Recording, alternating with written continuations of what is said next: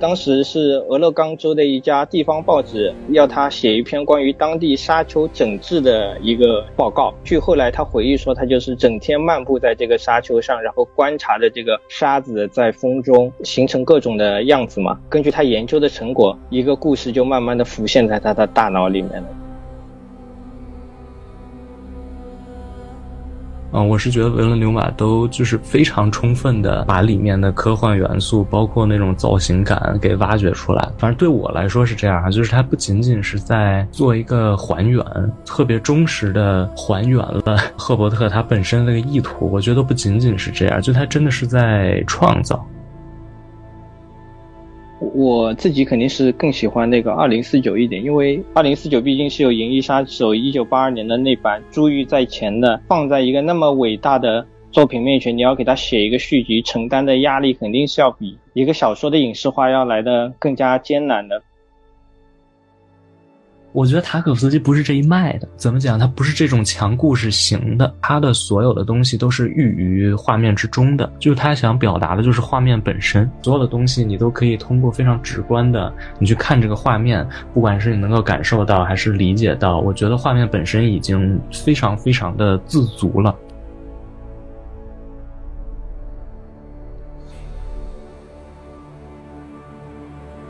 大家好，欢迎大家收听新一期的深交播客，我是主持人元首的秘书。那今天这期播客呢，我们主要探讨的话题是最近在院线热映的影片《沙丘》。那那大家也都知道，这部影片是改编自西方非常非常著名的那个同名科幻经典，它的作者是美国作家弗兰克·赫伯特，原著一共六卷，啊，可以称得上是煌煌巨著。那这回是加拿大导演丹尼斯·维伦纽瓦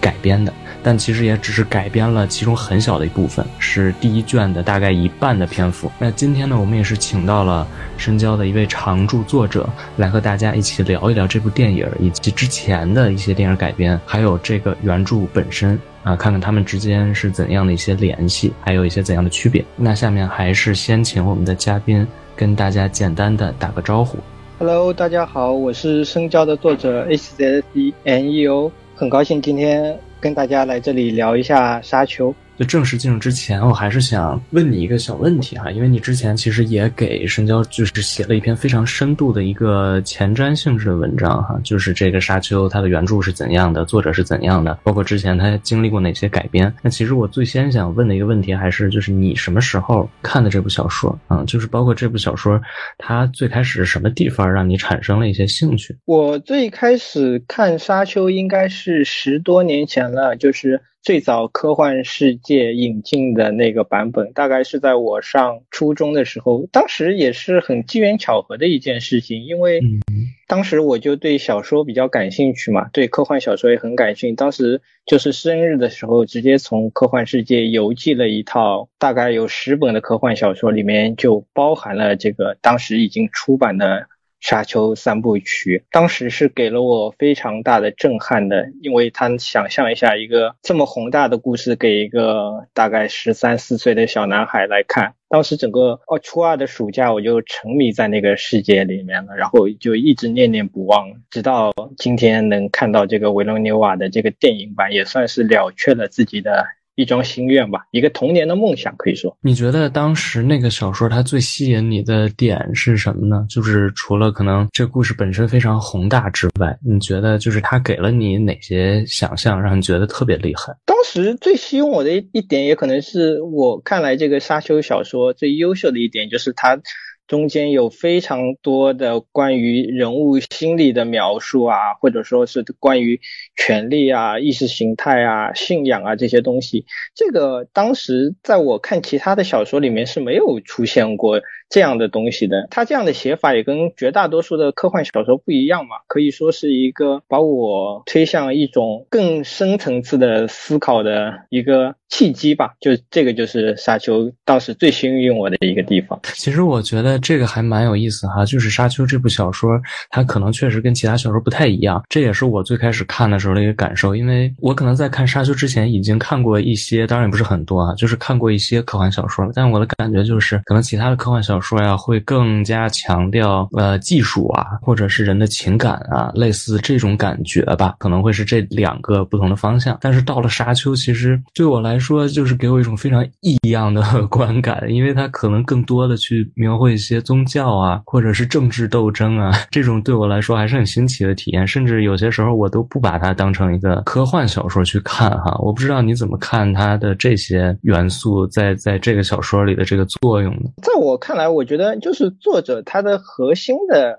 赫伯特本人，他核心的就是想写这个东西，他只是套了一个未来世界的一个权力斗争的背景在那里，然后他真正想写的是人在这个权力斗争中会产生怎么样的思绪。这个我觉得可能跟 EVA 有点像，就是它表面上看起来是一个热血的打怪的一个番，但其实它是描写，它主要是想描写的是人物他的这个整个在。整个事件中的心理活动状态，然后沙丘可以说是一个非常类似于 EVA 的东西，不知道我这样的比喻正不正确哈？嗯，我其实我也有这个感觉了。所以对于这个沙丘，可能他就是用赫伯特自己的话，他就是想写一种宗教。狂热或者说对权力的狂热下会对个体产生什么样的影响？整个你这个个体在面对这个迎面袭来的这种群众般的狂热的时候，你的内心是会发生一种怎样的变化的？这其实是沙丘它的核心的主题。其实说到这儿，我觉得我们还是要可能还是要返回一下最开始的这个阶段啊，因为可能我们的读者或者我们的听众不是特别熟悉沙丘这部作品本身。这个呃，弗兰克·赫伯特这个作者本人。你对他有什么了解吗？包括他为什么写了这样一部作品？包括可能这部作品当他出现之后，他为什么就是他在科幻小说界的这个地位会这么崇高？嗯，我不知道你对这个有没有什么了解？赫伯特这个作家，我可以说他是为沙丘而生的，或者说是他明明命运中注定是要写这样一本小说的。他最早开始，赫伯特这个人就有一个当小说家的志愿嘛，但是写沙丘之前这。个志向一直是没有得到实现的，然后当时他只能给一些地方小报啊写一些文章，然后自己创作一些科幻小说。在一九五七年的时候，他当时要给当地的一个报社写一个关于沙丘的沙整治沙丘的报道。然后他就开始研究这个整个沙丘的生态系统了。结果研究研究，他就入迷了。入迷之后，他就开始写这个整个故事。但是呢，他那篇关于沙丘生态的报告却始终没有完成。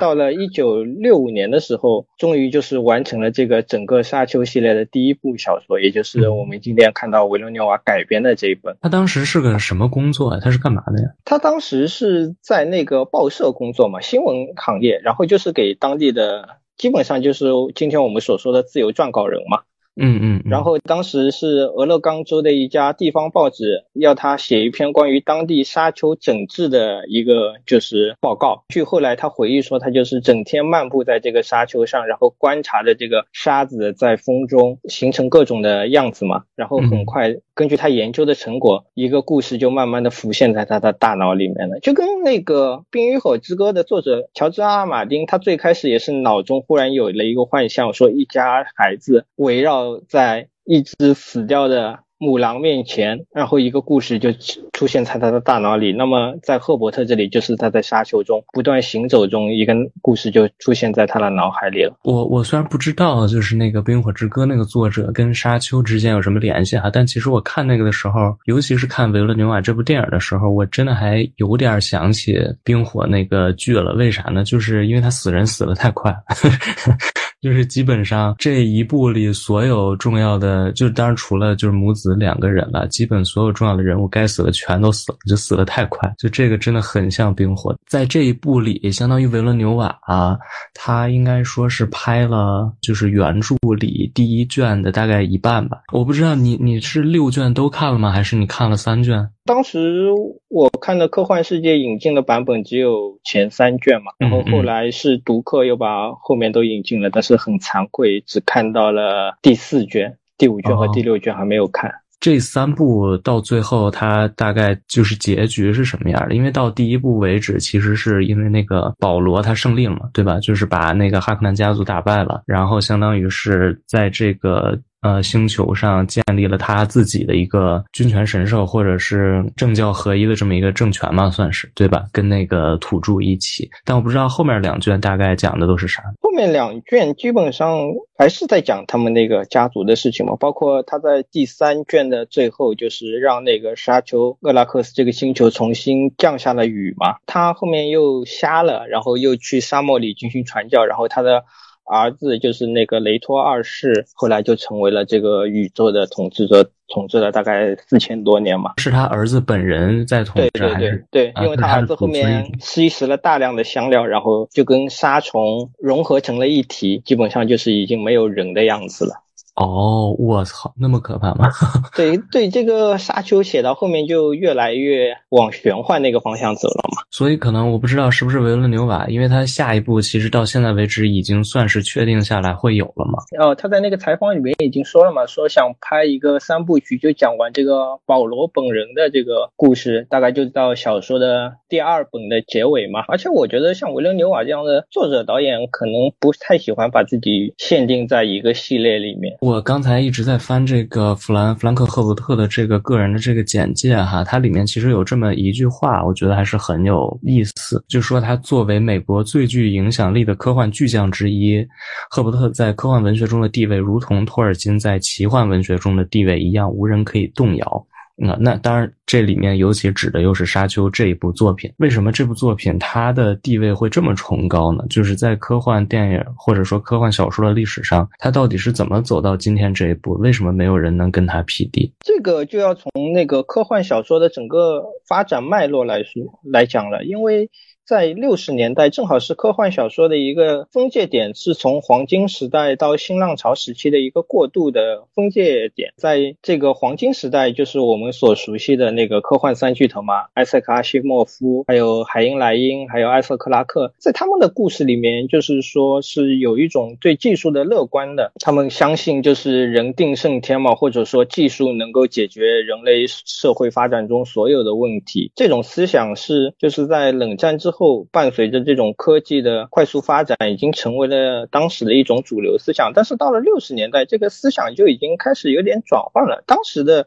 新出来的一批科幻作家，包括赫伯特啊，后面的那个罗杰·泽拉斯尼啊，这样他们希望把这个科幻小说带回到一种人本主义的精神关怀之中。然后这个沙丘正好就是在这个新浪潮的开头的阶段，所以它是引领了将来的这个十多年。的这种科幻的风潮，或者说科幻他想探讨的方面有了一个改变，在这个就是说新浪潮的故事里面，故事会更加注重于这个人类个体的这种精神世界的一些东西，包括困惑啊、焦虑啊，或者是这种爱、同情、怜悯这样的情感的抒发。这个在这个沙丘里面也是很明显能够看到这样的影子的。另一个就是说。沙丘这个小说是拓宽了这个科幻它的那个书写的维度的，包括他会去写这种大量的关于灵修和禅宗的这样的东西，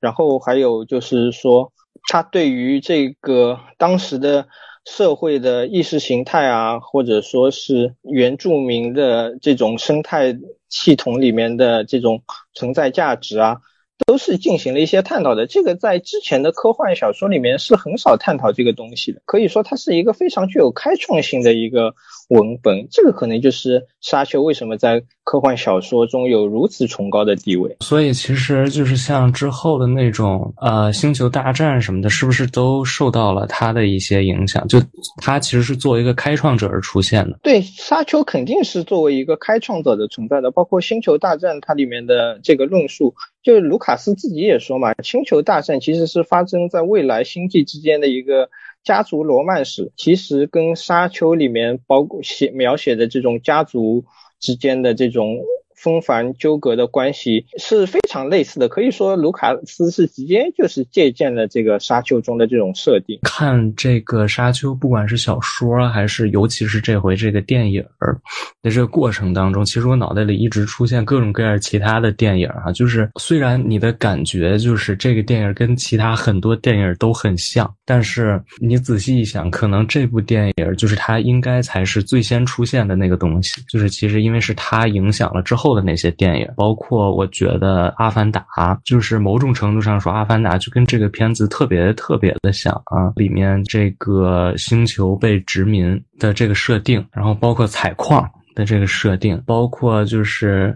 呃这个人去到另一个种族当中去生活的这样一个设定。啊，我觉得都非常非常的相似，所以我不知道，呃，就是在你看的过程当中，你有没有发现，就是比如，呃，哪些电影或者哪些影视作品，其实对《沙丘》有非常明显的借鉴？一个就是我们刚刚说的《星球大战》嘛。是非常明显的一个借鉴，然后后来我想到的是这个《黑客帝国》，它其实也是有借鉴的，包括他对这个弥赛亚的自我成长和自我追寻，包括这个众人对这个救世主情节的狂热，以及这个人和机器的关系，你可以把它引申到就是沙丘中这个人和香料的机器，他们是。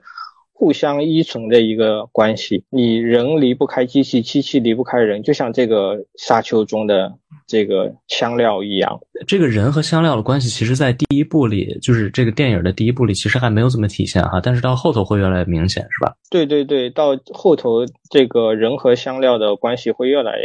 越明显，因为这个他在设设定里面就是说了嘛，这个沙虫是怕水的，然而你要改造这个。厄拉克斯的星球，你必须让它降雨，那这就是一个矛盾的所在了，是要有一个更好的环境，还是要保留这个？让我们在宇宙中有如此独特地位的这个香料。呃，我不知道你在看这个维伦纽瓦这个，就是他改编的这个《沙丘》的时候，你的观感是怎么样的呢？因为我看你其实给深交口碑榜的那个评分也挺高的哈。但是再具体一点说，你觉得这个片子改编的怎么样？优点肯定就是最明显的优点，肯定就是它在影像方面的这个呈现，去还原这个整个沙丘的幻想中的世界嘛。包括他把这个布翼飞机。的还原，然后还有维伦纽瓦自己特别出色的这种影像的调度，就是人在这个巨大物体前显得非常渺小的这种状态，营造出的这种史诗感，这个是我觉得可能影像方面是这一版的沙丘。给我们带来了最好的一种表现吧。我在看这个沙丘的时候，我真的是被震撼到了哈。首先来讲，倒不是说被他的这个影像震撼到了，而是被维伦纽瓦的这个想象力震撼到了。因为我印象里，在我看沙丘那本书的时候，就是我很少能够想到，就是他会有一些技术上的元素，就是对他的那些什么，比如那种服装啊。或者是杀虫啊等等吧，所有这些没有特别强烈的，就是科幻的感觉。但是在这个片子里，我觉得他的视觉的那种想象力真的是完全把我震惊到了。就是我第一，可能是通过他这个电影，我第一次意识到《沙丘》是一部科幻小说。就我原来在看小说的时候，我一直觉得它是一个宫斗小说，或者是一部政治小说啊。这是给我的一个感觉。有一些地方我就觉得特别厉害的，就是比如像。那个护盾，呃，我就觉得很厉害，就我没有想到他能够那么样去把这个护盾视觉化。其实我在网上也看到不少，就是关于这个的争议哈。就比如说有人会说，就是他觉得沙丘拍的很好，但是有一点他始终不能接受，就是为什么这么高的科技的人还在用冷兵器？但我觉得这恰恰就是他的一个非常有趣的设定嘛，因为热兵器都会被屏屏蔽掉，所以你就必须得用冷兵器去搏斗。而且我觉得这个又跟就是沙丘本身的那个。气质啊，包括就是它最终电影呈现出来的这个呃感觉是特别相符的，就是你就是特别冷峻的，必须得去肉搏的那样的一种一种形式。嗯，我是觉得维伦纽瓦都就是非常充分的把里面的科幻元素，包括那种造型感给挖掘出来，真的是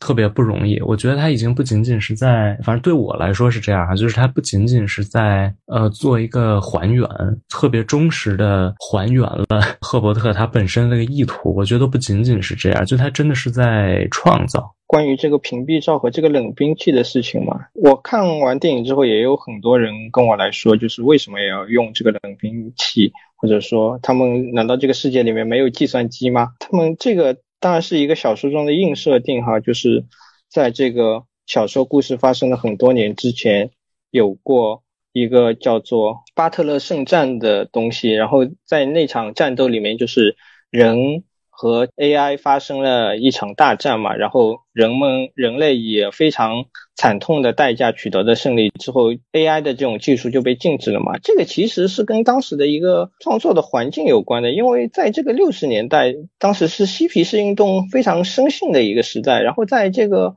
嬉皮士。他们当中是有一种反技术的思维模式的，反技术的潮流的。他们相信，就是当时的那个计算机会把人直接变成这种生产的工具。包括当时埃尼阿克这个第一台计算机刚刚发明没有多久嘛，当时用的就是那种打孔带。当时嬉皮士的口号就是不要成为机器上的这种打孔带。这个是其实嬉皮士的这种。思维潮流是影响了赫伯特的，以至于就是说他在创作《沙丘》的时候是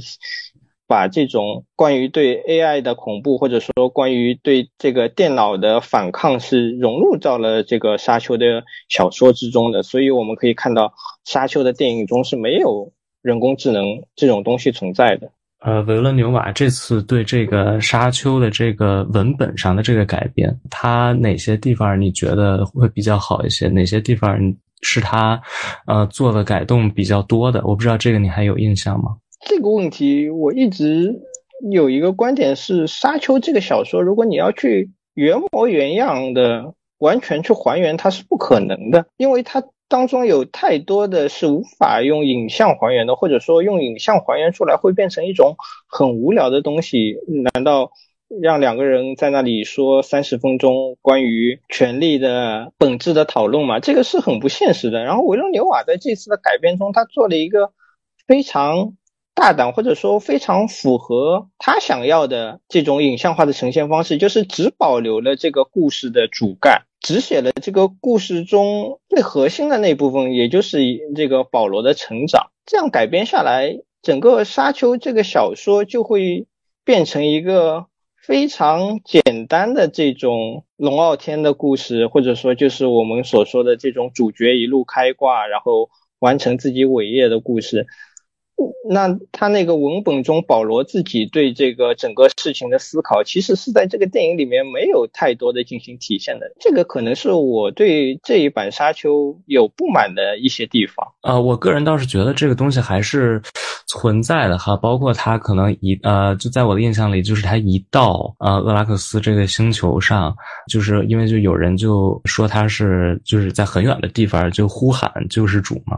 就是那个利桑阿尔盖布嘛，就管他叫这个名字，然后他就说这个东西其实都是被灌输进去的嘛，所以我觉得可能还是有一些吧，只不过可能没有原著那么明显了哈。对对对，当然这个就是要你仔细去体会的嘛。如果剧透的来说，保罗将来会有一个黑化的过程，或者说他有一个被自己的这个。权力或者是信仰反噬的这个过程，这个可能就看维罗纽瓦本人在第二部中怎么处理了。第一部的感觉就是很让人是觉得很平铺直叙，或者说他没有给。保罗的后来的转变埋下太多的伏笔。其实我觉得这一部里很有意思的一个组织吧，就是那个姐妹会哈。而且据我所知，就是姐妹会之后可能也会成为一个单独的剧集来出现，因为他一上来其实就对这个保罗母子形成了那样一种一种挟持的感觉吧。就是其实他们的一举一动都在那个姐妹会的掌控之中，而且姐妹会可能甚至不仅仅是对他们两个人有这样的一种。控制实际上是对整个帝国的政治都有一种控制，而且我印象很深的一句话就是岳医生他在给那个保罗第一次做检查的时候，呃，保罗就问他到底是怎么回事儿，然后那个岳医生就用中文，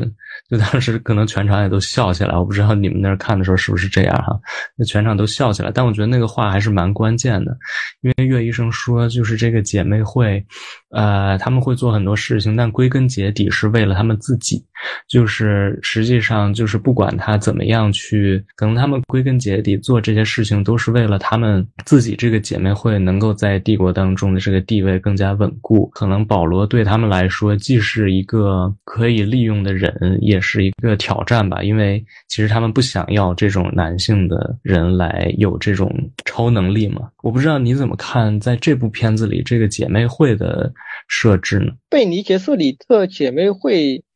可能是整个沙丘中我最感兴趣的一个部分，因为他们相当于是整个这个沙丘中的一个影子政府嘛。在这个影子政府，他们就是你说是为了他们自己也好，或者说是为了他们的信仰也好，他们是想创造出一个救世主的。但是这个救世主是不是保罗，其实在是其实，在原著小说中是有争议的，或者说没有写的那么清楚啊。姐妹会。你可以把姐妹会想象想象成是一种狂热的宗教组织，他们相信自己做的是对的，而这种就是对这个信仰的追求，其实已经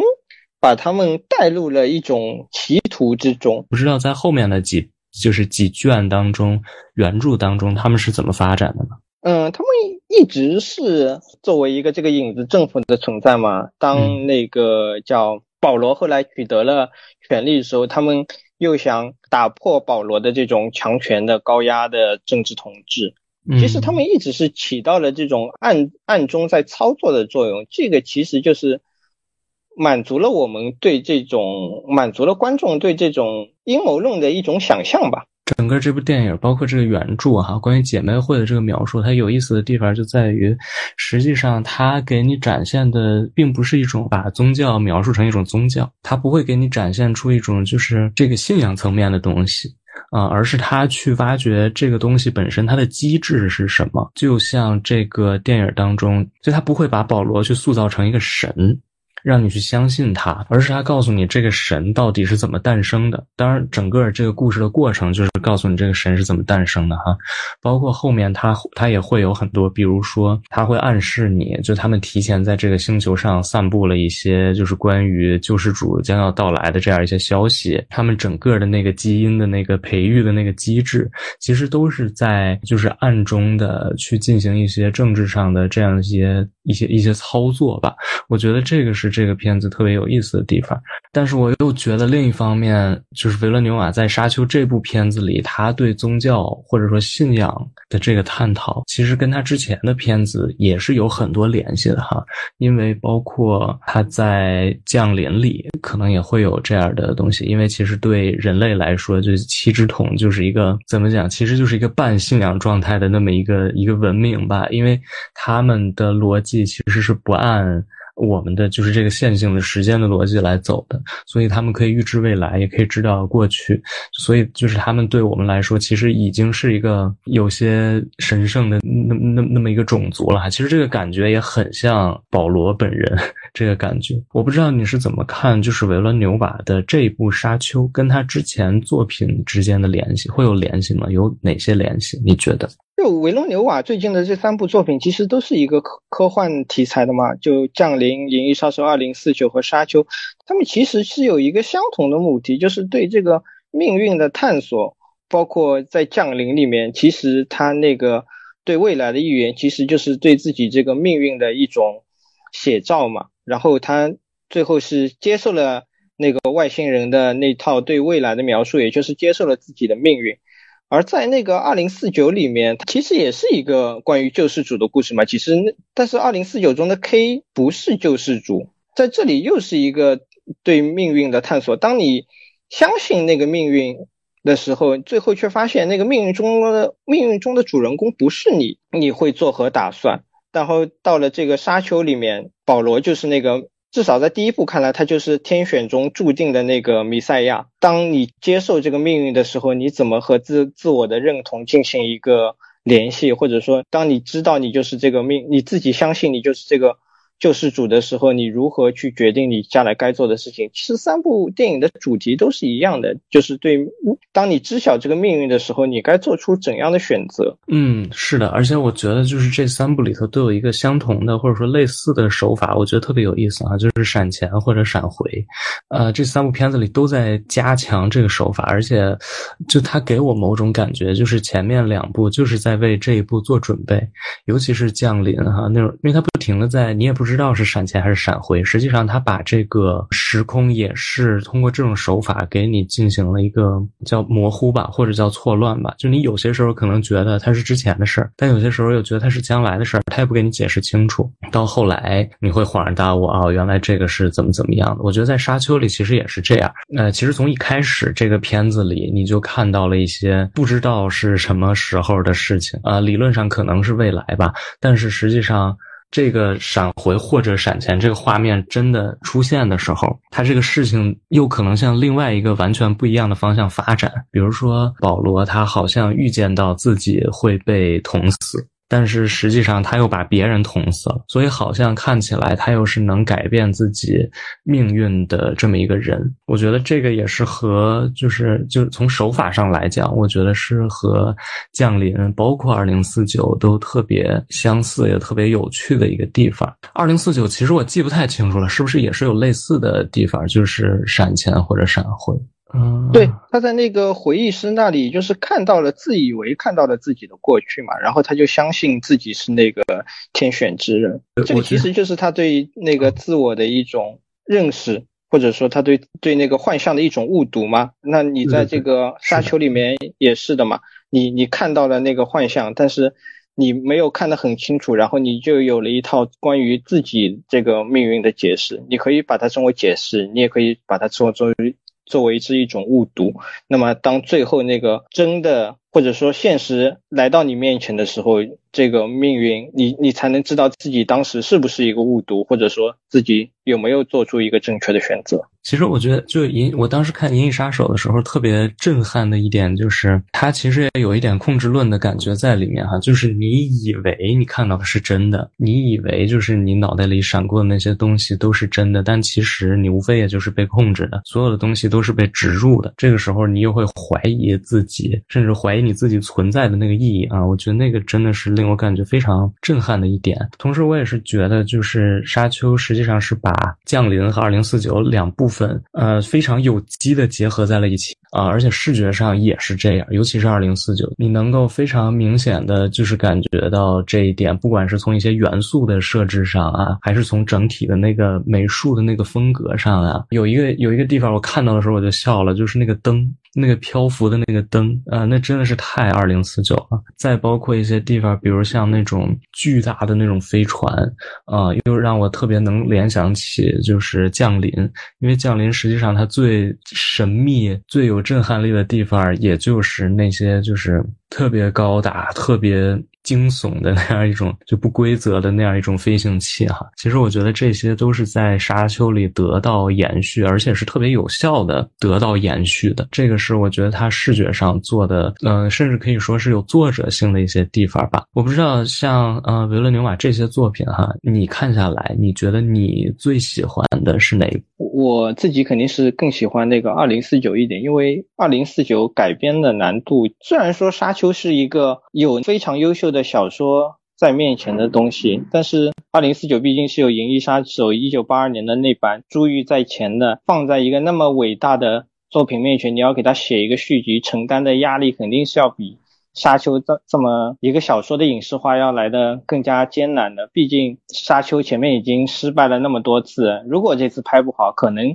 也不会说什么。但是你拍出一个《银翼杀手》本身的续续集，观众们必然要把你和前作做对比。而且二零四九这个故事，它既不是全部推翻了第一部的架构，也不是把相同的故事。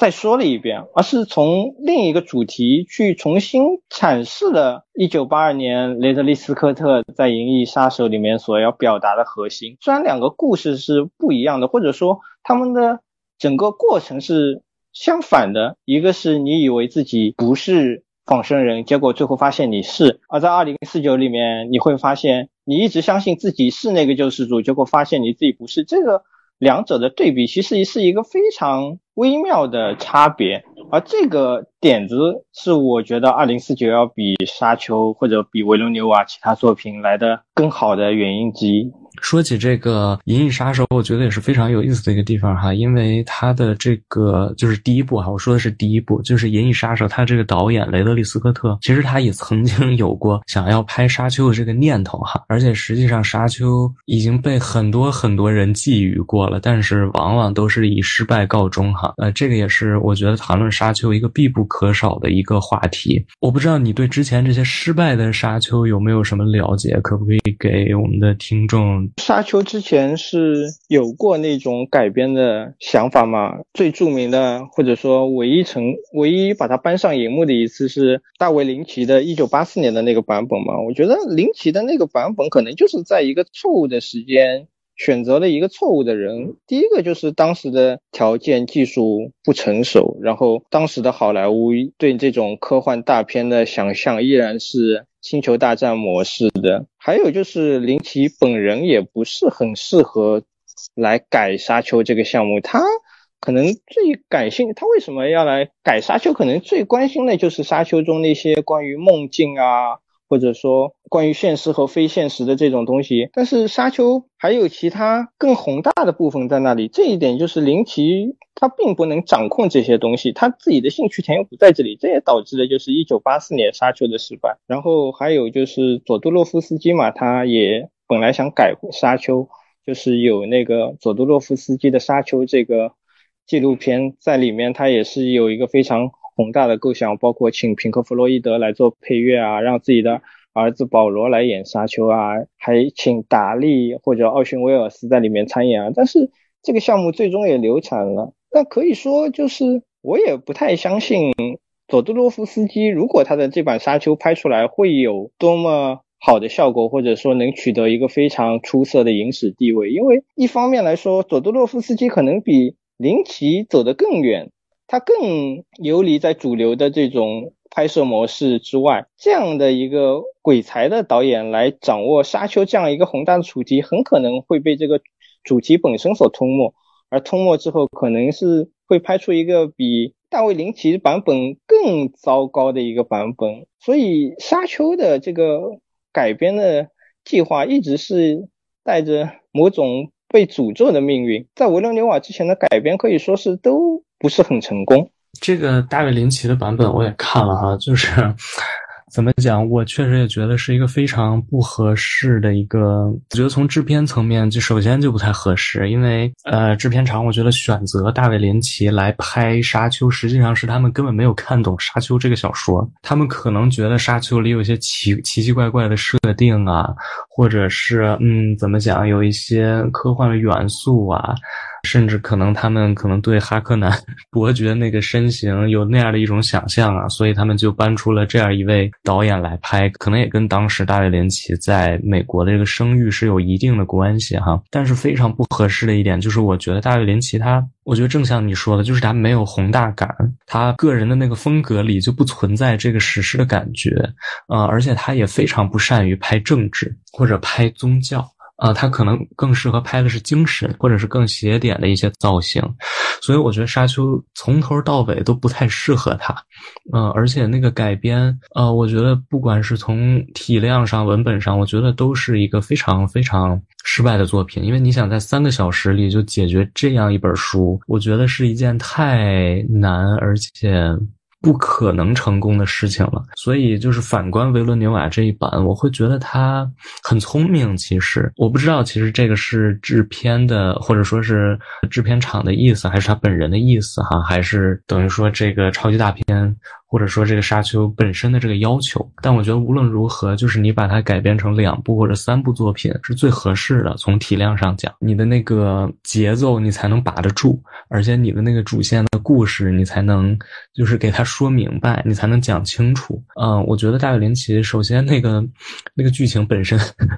就有一些失败哈，再包括整个的那个造型啊、美术啊，都是一个非常非常说的难听一点，就是有点拙劣的一个版本哈。就当然这也是就他这部作品本身而言啊，并不是说他其他的作品是这样哈。嗯，另外我觉得像佐杜洛夫斯基，其实佐杜洛夫斯就我了解啊，我觉得还蛮有意思，因为之后他的这个呃沙丘的这个设定集，实际上也是被很多人不断的去借鉴、去引用，包括可能像雷德利·斯科特他在做片子的时候，很多地方也都借鉴了沙丘的这个感觉在里面，最后做出的这个什么，包括像《普罗米修斯》啊，可能他的很多片子都跟这个沙丘设定集有一些关系。但是怎么讲呢？就是我觉得那种感觉，它也不是沙丘的感觉。佐杜洛夫斯基，因为他之前他拍那些片子，包括《圣山》啊什么之类的，就是也很写点，呃，他也没有那种宏大感在里面。他拍的东西实际上是更像那种，就是他会把一些意象组合起来，从而形成一种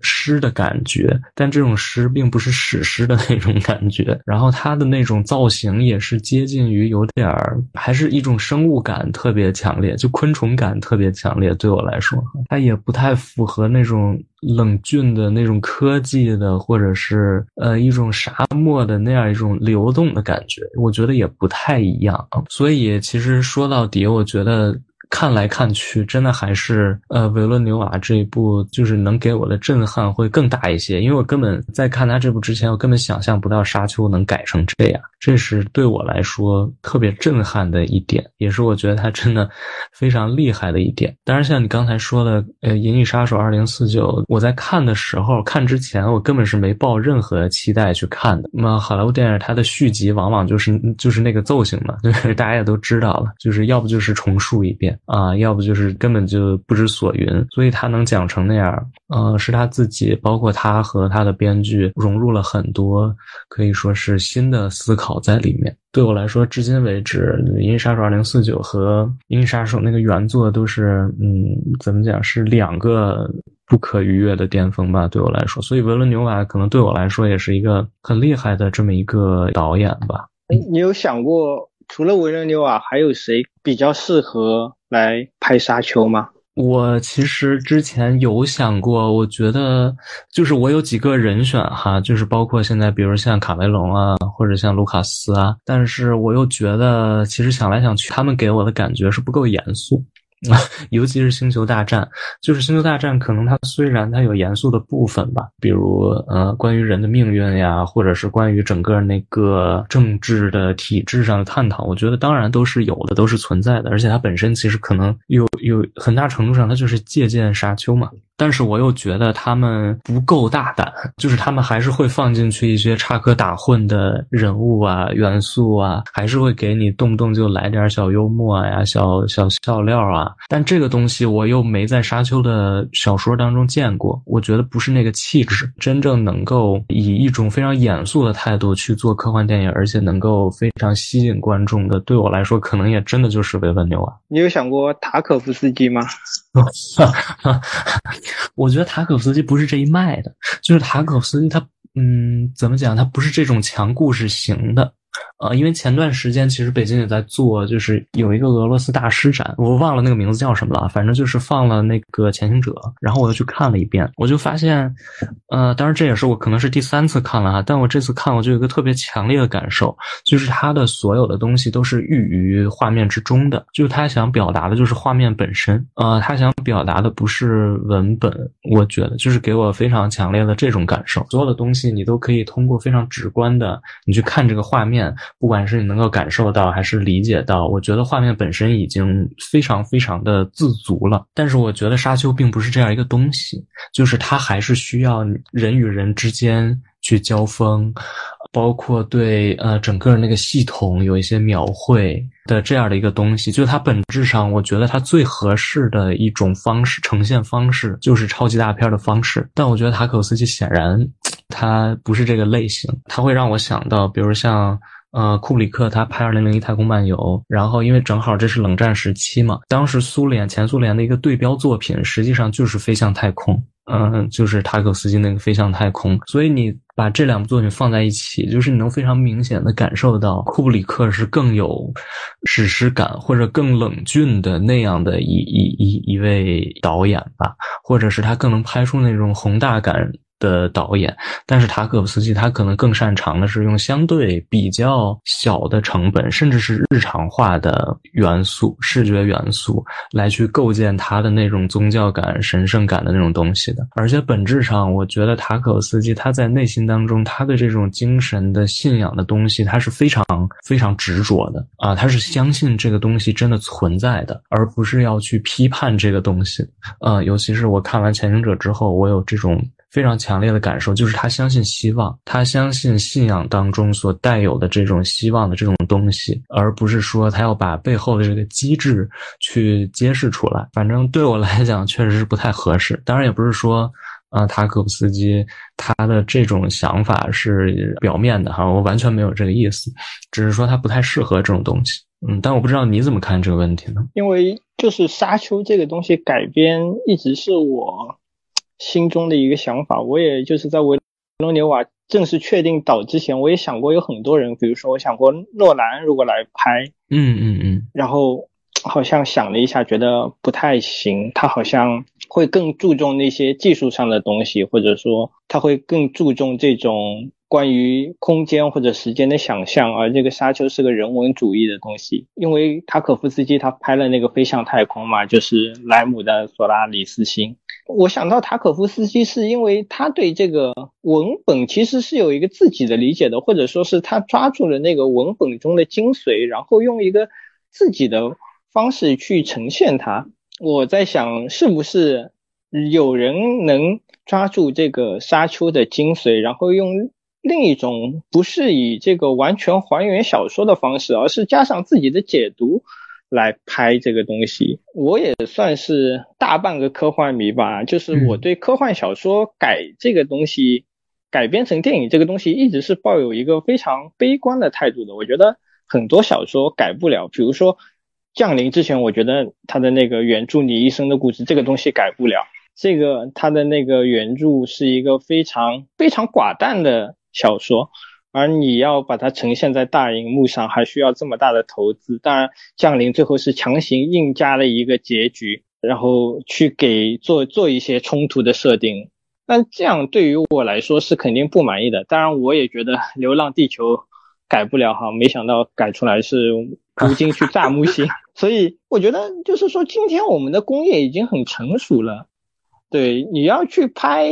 这种场面上的东西，只要你砸钱。是很容易就能做到的，或者说相对容易就能做到的。但是你要去阐释一些画面之外的东西，或者文本层面的东西，还要有作者自己的理解在那里，那其实是一个非常难的事情啊。这个就需要有一个作者性，所以我一直在想，有没有一个导演能用自己作者性的这个态度，重新来拍这些经典的科幻史诗。维伦纽瓦，当然这个不是说维伦纽瓦这部《沙丘》拍的。不行哈，我只是觉得他可能是用一个高标准来说，他可能是太照着原著来拍了，而少了一些自己对这个沙丘的认识，或者说他能从这个原著小说中提炼出来一个什么东西，然后把它融进到自己的作品。呃，可能对你来说，你会觉得这呃就是原著和他拍的这个东西有点过于像了。对吧？你是这个感觉，他可能还是缺乏一点作者性的表达，或者是他自己一贯想表达的那个东西。你觉得他太依附于这个原著本身了，是这个意思吗？对，是这个意思。因为我觉得，就二零四九给了我一个很大的期望，因为他既提炼了雷德利·斯科特的那个核心，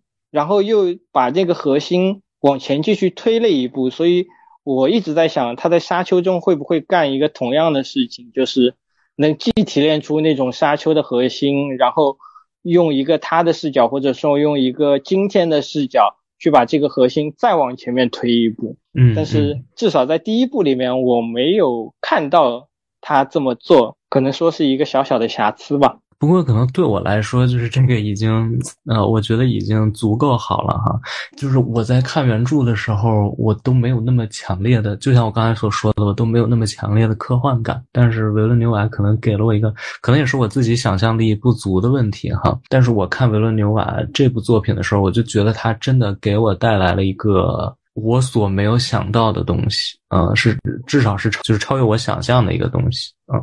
可能在我想象当中，这个星球就是土了吧唧，但是我觉得在他这个片子当中，可能拍出了更多技术感、科幻感那种冷峻的感觉，那种巨物给你带来那种压迫感、崇拜感，甚至还有一些神圣感哈，这些都是能够怎么讲？就是那块屏幕能够给我带来的那种东西哈，我已我已经是非常佩服了，因为沙丘毕竟也 失败了这么多次哈。不过我也有一个新的问题，从星战。呃，八十年代，然后到这个《指环王》零零年代，再到这个《沙丘》，实际上中间大概都是过了二十年左右的，或者是。十几年、十五年吧左右的这样一个时间段，然后就会出现的这样一个史诗性质的系列的作品哈。呃，星战呢，我们也都知道，那实际上在西方来讲，它它都形成了一个非常巨大的潮流性质的一个一个文化哈啊，包括它的衍生品，包括它的衍生剧。衍衍生出来的各种系列，就是一个非常庞杂、一个复杂的一个系统啊。包括《指环王》可能也是这样。后来他又出现了这个《霍比特人》等等吧，他会以一种文化的形式重新出现，把观众重新的捞回到影院里来哈。呃，你怎么看《沙丘》呢？就是《沙丘》这个系列有没有可能成为一个文化呢？重新找回之前，比如像《星战》或者是《指环王》系列的那种。万人空巷的那种感觉，我觉得今天已经不是一个属于史诗的年代了，并不是说《沙丘》这个电影本身不是一个史诗，而是说今天我们已经缺乏了对这个史诗的一个兴趣。首先，《沙丘》的它这个文本显然是要比《星战》或者说是《指环王》的受众要小很多的，包括它的这个体量在那里，它的接受程度。它的高门槛都会成为一个被大众所接受的瓶颈。然后第二天，第二个是今天大家已经不太接受这种史诗的叙事模式了，或者说大家不太想去讨论这个个人的宿命的悲剧，或者说。个人的宿命和时代之间这个不可调和的矛盾，这些东西已经很难激起今天观众的兴趣了。如果你拍的太浅，大家会说啊，这不就是一个普通人成为英雄的故事？如果你拍的太深，大家又会觉得没兴趣。大家的重点已经不在这里了，这导致了这个沙丘，即使他拍的最好，也很难达到，就是说。指环王或者星战的这种影响力，更何况维伦纽瓦的这个，至少从第一部来看，它是一个没有太多燃点或者说没有太多高潮戏的这样一个电影，这很难激起今天的大今天的大众再把它作为一个。史诗来进行对待，对，其实我后来也想了一下这个事儿，哈，尤其是看到了，其实现在大众对这个片子的评价，我也是觉得稍微有点悬，而且可能它并不是，反正对我来说，哈，它并不是沙丘本身的问题，而是电影的一个走向吧。指环王前一段时间不是也是在中国重映了吗？三部，呃，当时探讨了很多的，也是我们可以看到，就是大众对于这样的一个当时对我们来说是一个巨大的经典的这样的一个三。部曲呃的一个全新的态度，就是可能会有很多人去打一星啊、两星啊，会因为各种各样的原因哈。在这儿我们也不是要批判观众或者是怎么样的，而是说可能电影它所扮演的这个角色确实跟以前是不太一样。我前两天也看到了，是那个有有一个公号叫海螺社区，然后是是戴景华。老师他做了一个对谈，做了一个访谈，其中这个这个访谈最开始，呃，王志强他就问到说这个。电影随着这个后工业时代和这个新传媒的兴起，它有没有可能变成一种古典艺术啊？戴锦华老师就回答说，这个电影的公众性和大众性的丧失恐怕已成定局。嗯，我觉得从今天来看，确实是这样，就是你没有没有办法再期待某一部电影或者某一个电影系列还能够产生这样的作用。啊，尤其是在这个疫情的这个情况下，我觉得更是如此。可能在疫情之前，不管是中国还是美国还是全球，可能漫威或者 DC 对大家来来说，或者对大部分影迷，或者对很多很多影迷来说，都是不可或缺的、非常重要的关于电影这个概念的理解的重要组成部分。在我的理解当中，还是万人空巷哈。但是。随着这两年疫情的这个发展吧，我觉得可能慢慢的，所有的这些大的这些系列，不管是漫威啊还是 DC 啊，好像他们的那个重要性慢慢的都在弱化，也不是必须得为了他们才能进电影院了。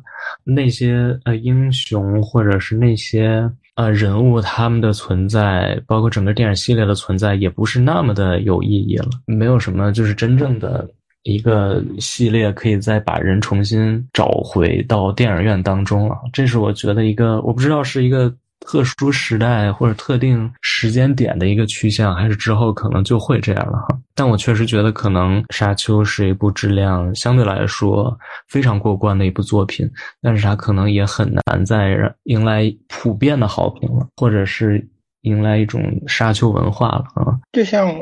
说的像漫威或者 DC，我觉得大家已经看了十年的十多年的这种超级英雄电影，其实到了复联四结束之后，大家是有一个明显的疲惫感。这种疲惫感对于普通的影迷来说很难去，他们认为这个故事已经结束了，很难再去。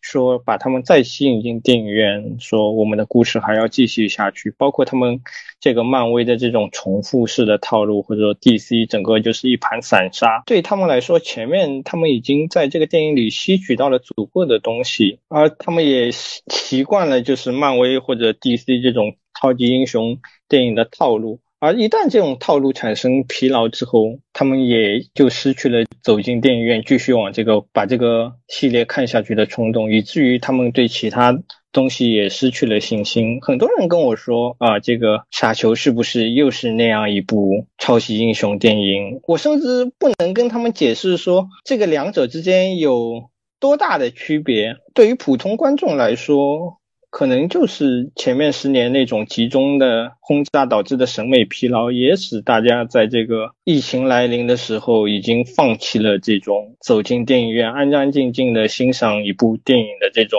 兴趣，或者说这种信念吧。嗯，其实《沙丘》到至少从原著上来讲，它跟 漫威或者这种超级英雄大片还是有很大区别的哈。而且我另一方面也觉得，之所以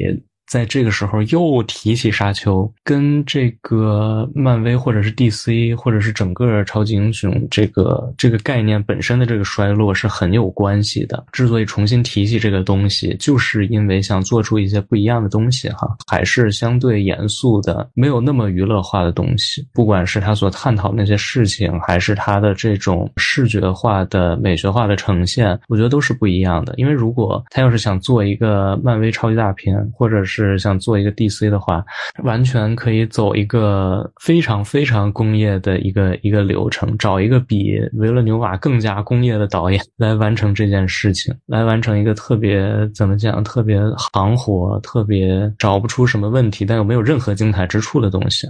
但对我来说，维勒纽瓦还是一个怎么讲？对好莱坞来说，还是一个比较新鲜的血液了，跟墨西哥三杰呀，或者跟不能提到的赵婷啊。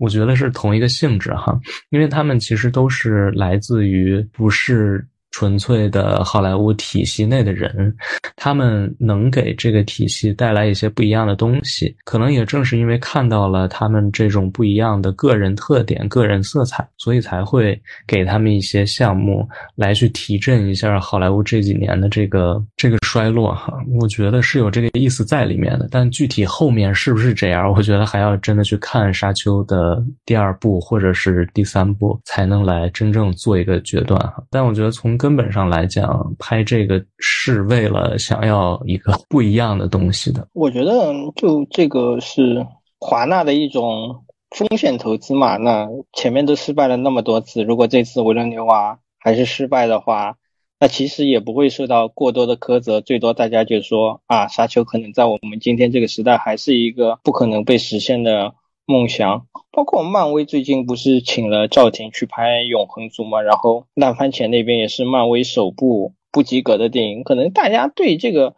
超级英雄的这个模式已经有了一个刻板的印象了。包括你请再多的作者导演去拍这个题材，可能观众就不接受了。观众已经认定了超级英雄必须是什么样子的。嗯，那现在我们。有一个不一样的东西，或者说让好莱坞回到那个超级英雄之前的电影那种商业电影有百花齐放的状态，这也是一个无可厚非的东西。毕竟大家审美疲劳之后，毕竟还是想找一些新鲜的东西。只是说沙丘这个票房肯定回本支支持他能拍下一部嘛。如果说你要跟曾经的那些。主流的商业大片对比，可能还不是一个非常成功的项目。只是华纳觉得，既然口碑还不错，我们应该继续去尝试，至少对这个电影的这种多样性还是一个非常有帮助的事情吧。我觉得《沙丘》还是，反正对我来说是一部挺不一样的作品哈。虽然它就是节奏上已经非常非常紧凑了，但是你仍然能看出来，就是维伦纽瓦在里面添加了很多自己的东西。其实我一开始看这部电影的时候，我都不太适应，就想我节奏怎么这么快？因为。二零四九其实是很慢很慢的哈，就是你你能看到他一点点在走，然后他在观察，然后有一些打斗可能也很少，打起来的时候那也是一种给你一种非常缓慢的感觉，然后就是一种非常凝重的肃穆的那样一种感觉哈。但沙丘我觉得相对来说还是比较快的，嗯，大家就是一直在在跑动，然后节奏进展也很快，所以有些人可能也会批评这部电影没有呼吸感嘛。我觉得以某种程度上说也是的。嗯，但是怎么说，就是容量还是很大，确实容量还是很大，也会有一些就是时长上的考虑吧，所以我觉得这个这个节奏对我来说也是可以接受的了。所以我我一直在担心，就是说如果他拍不了第二部，会不会影响他这个第一部的这个评价？嗯，怎么看这个东西？其实我一直就是说，大家赶紧去看这个电影，如果没有第二部，其实是比他。比他拍砸了是个更大的损失，因为前一段时间我也在网上看到，就是有人会说这部，呃，甚至是一些影评人哈，在说这部其实是超长的预告片儿就是会有这样的一种说法。我看到之后，其实我觉得有点奇怪，就是就是我能不能把同样的话用在？指指环王第一部上面，我觉得在内部里面也没有什么真正的特别强烈的冲突点吧。就是你也可以说指环王的第一部是一部超长的预告片，我觉得也并没有什么问题。但是我并不会因此就对指环王第一部做一个差的评价。从技术层面上来讲，我觉得第一部除了就是特效上稍微有点瑕疵之外，从现在的眼光来看啊，当然当时看可能也是非常厉害的。第一部都是怎么讲，近乎于。可以说是完美吧。同样，我觉得《沙丘》也是这样，就是虽然它可能在剧情上没有什么特别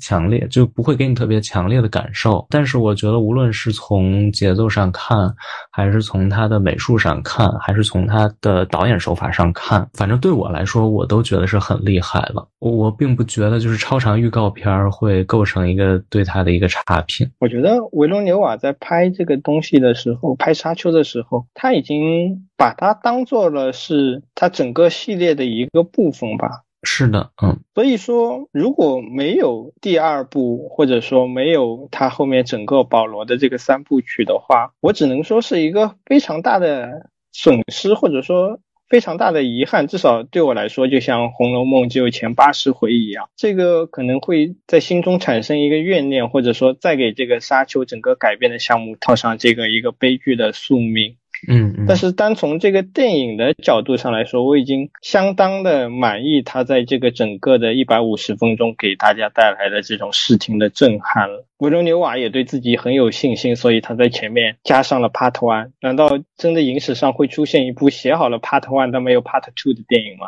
确实是这样，我觉得他是非常精心的谋划了之后，把这一部分结成了 Part One，并不是他拍完 Part One 一个完整电影之后，他要去想 Part Two 怎么拍。我觉得他都已经想好了，包括那些啊闪钱的镜头。我觉得虽然他是就是在拍 Part One 的过程当中。呃，会有一些即兴的创作在里面拍的这些镜头，但我觉得他都是已经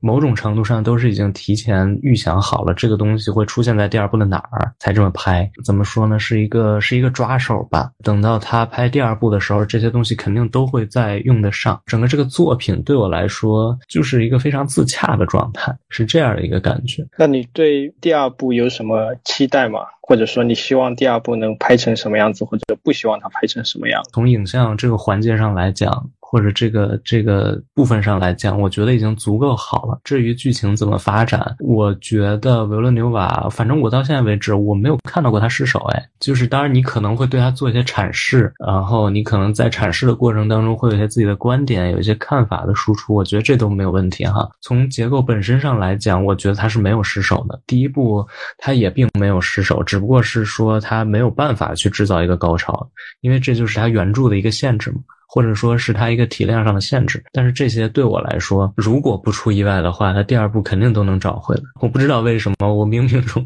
对它就是非常有信心的一个状态。包括二零四九，包括降临，给了我太多的期待吧。所以沙丘其实第一部出来之前，我也是有非常强烈的期待，而且就是不管是什么，就是不断延期啊，就这种消息，其实并没有对我造成太大的。一种不祥的预感，我觉得都没有啊，只不过就是可能宣发上的问题啊，包括疫情上的影响啊，就是这种问题上，我觉得可能是导致它比如延期的一些原因，并不是质量上的问题。我看到之后我就彻底放心了，我觉得也确实是这样。我我我是觉得就是。他因为他自己也说了嘛，第一部其实是搭建一个舞台嘛，然后第二部就会深入的去讲这个故事。我是至少有那么一点点担心，我怕他第二部会因为想把这个大场面的东西，包括他在那个闪情中有讲到最后那个弗里曼人和呃哈克南家族的这边的打斗嘛，我害怕他会把太多的笔墨花在这个动作戏上面，而没有维持这个第一部这样看起来比较寡淡的风格。我还是希望他。就是坚持是对寡淡一些，或者说是冷峻一些，至少能让第二部虽然大概率是不可能啊，我还是做一个自己的期望，就是第二部不要拍的那么主流，至少坚持自己的这种想法，坚持自己从这个降临到二零四九再到沙丘这样一种。比较寡淡的风格，我觉得打斗肯定是少不了了，因为其实，在这一部里有一个镜头已经已经提前展现了嘛，就是保罗穿着一套衣服，然后最后把他那个头盔上头那个，就反正就是那那层保护掀掉，露出他的面容嘛，就是